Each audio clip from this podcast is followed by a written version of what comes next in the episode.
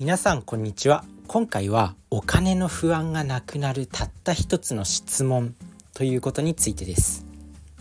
まあお金、まあ、この世を生きていく上で大事ですよね。本当にお金がなかったらもう自由も得られないし時間もなくなってしまうしやっぱりこうお金があれば自分の好きなことがしやすいより自由になれるっていうことで。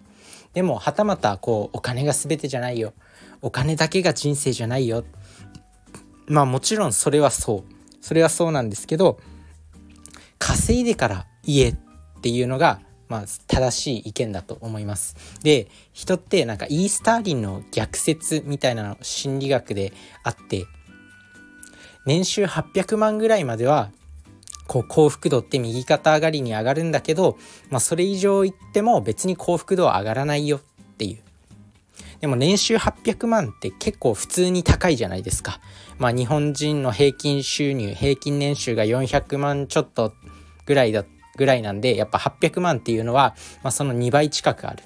っていうことで、だいぶ高い数値ではある。ただ、そのぐらいの収入を得るまでは結構幸福にはなれるということなんですよね。まあそんな大事なお金。お金ね、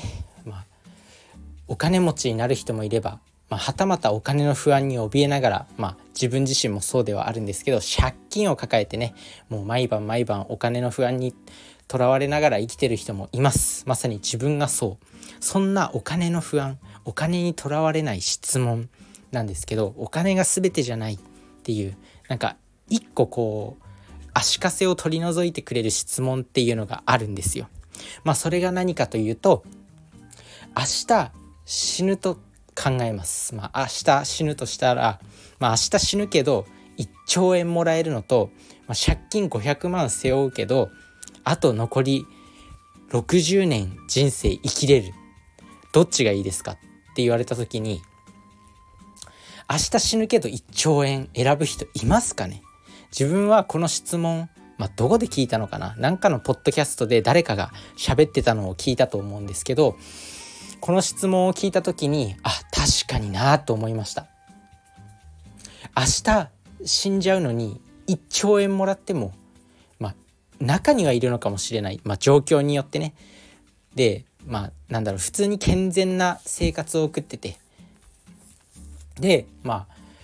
自分もまだまだ生きれると思ってる人がいきなりこう明日死ぬから1兆円明日殺すから1兆円あげるよっていうふうに言われて1兆円もらう人いるかなって考えたんですよね。あ確かにそういう状況になった時お金よりも絶対にこう時間の方が大事だな。借金を背負ったとしても時間の方が絶対に大事だなって思ったんですよ。だからやっぱ人間ってお金が一番じゃないんですよ。まあ人によってだとは思うんですけどもしなんか本当に重い病気を患っててっていう人は、まあ、確かに今のね明日死ぬけど1兆円もらえるっていう質問の方をそういう選択を選ぶかもしれないんですけど、まあ、なんだろう普通になんだろう健全に生きてれば多分こう大抵の人が借金500万背負うけど残りあと60年の人生の方を選ぶと思うんですよね。そう考えた時にやっぱ人間ってお金が一番ではないんだなっていうふうに思います。なのでまあ60年も人生あれば何かしらできるじゃないですか。自分自身で努力してお金を稼ぐとか、まあ、そういった選択ができます。なので、まあ、お金の不安にとらわれた時にはその今日紹介した質問をぜひ思い出してみてください。自分自身もやっぱお金の不安に毎日とらわれてますよ。借金ありますよ。何やってんだっていう話なんですけどまあね詐欺にあったりとか、まあ、自己投資にお金を使いすぎてどんどんお金がなくなっていった、まあ、自業自得ではあるんですけどやっぱ今までその自己投資に使ったお金とかっていうのは絶対に無駄じゃないと思ってます。まあ、だから絶対にこう人生逆転してやるっていう気持ちが強いです。でここから這い上がったらみんなの希望にもなれるじゃないですか借金こんなにあってまあなんだろう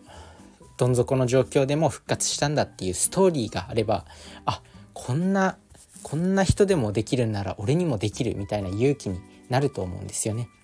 まあ、人生をどう生きるかっていうのが非常に大事だと思うんで是非今日の質問覚えておいてください。まあ、そして自分自身もこうねお金の不安がなかったらこんな質問にアンテナを張らなかったんですよ。わかります？自分自身がもしね今普通に貯金があって普通になんだろう貯金が300万400万ぐらいあってなんか普通の生活を送ってたとしたら多分こんな質問にビビッと来なかったんですよ。もし明日死ぬとして1兆円もらえる。もう一つの方は明日500万円の借金をする。けどあと60年生きられる、まあ、どっち選びますか？っていう質問をこう誰かが喋ってた誰かがポッドキャストで喋っていたそれにすら気づかなかったと思うんですよね。なので、まあ、その状況すらポジティブに捉えて、まあ、自分は今こういう状況に気づけたんだなと、まあ、それを武器にしてここから這い上がっていきたいなと思います。やっぱ人間って状況によって気づけること気づけないことなんか考えること考えないこといろいろあると思うんでまあこれはね本当に本当にこう人間のねいい頭の何て言うの本能性質なのかなと思います。是非、まあ、今日の質問ねお金の不安にとらわれてる人是非今日の質問思い出してみてください。お金がこう一番じゃないんだっていうお金の不安を取り除いてくれます足かせを取っ払ってくれます是非自分に質問をしてみてくださいまあ、そんなわけでね自分自身もなんかねこう一発こう公務員のね管理栄養士に合格してなんかこう自分の軸っていうのはやっぱりこう管理栄養士として健康な世の中を作るっていうところに情熱を燃やしたいなって今一度こう軸がね決まりましたで結局なんだろうこう健康な人生を送る上でいろんな情報を届けるって大事だと思うんですよ。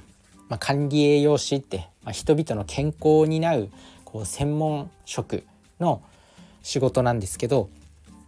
まあ、健康って考えた時にもちろん食事は大事なんですけど栄養管理は大事なんですけど、まあ、その中でもま、勉強であったりお金であったりお金がないと健康になれないし時間もないと健康になれないし食事だけだと健康になれないんですよ。運動もしないと睡眠もしないと。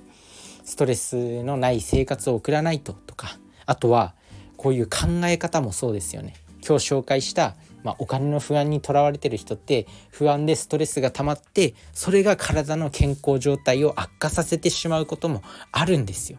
なのでこういう考え方とかもしっかりと届けていかないと総じて人のトータル的な健康を支えることができない。だから自分自身はこういったなんだろう幅広い分野を教えられる管理栄養士になりたい。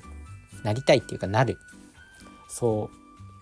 うそう考えてます。なのでまあ、最終ゴールっていうのはまあなんだろうなこう書籍を出版したりとか、まあ、今のメンタリスト DAIGO さんであったり中田敦彦さんであったり、まあ、それの管理栄養士バージョンみたいな。世の中を健康に生きる術世の中を幸せに健康に生きる術を教えられるそんな管理栄養士になりたいと。てかなります。まあ、お金の稼ぎ方も教えるし運動の効率のいいやり方も教えるし まあ専門分野である食事管理についても教えるしもういろんなことに詳しい管理栄養士になってたくさんの人を健康に導きたいなと思ってます。まあね今日今日の今日の教え今日の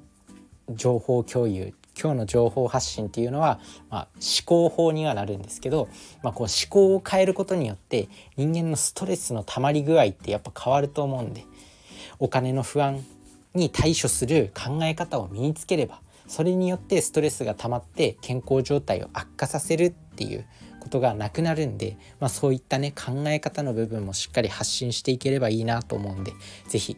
まあね今日紹介したこの1兆円もらえるとしたらの質問明日死ぬとして1兆円もらうとしたら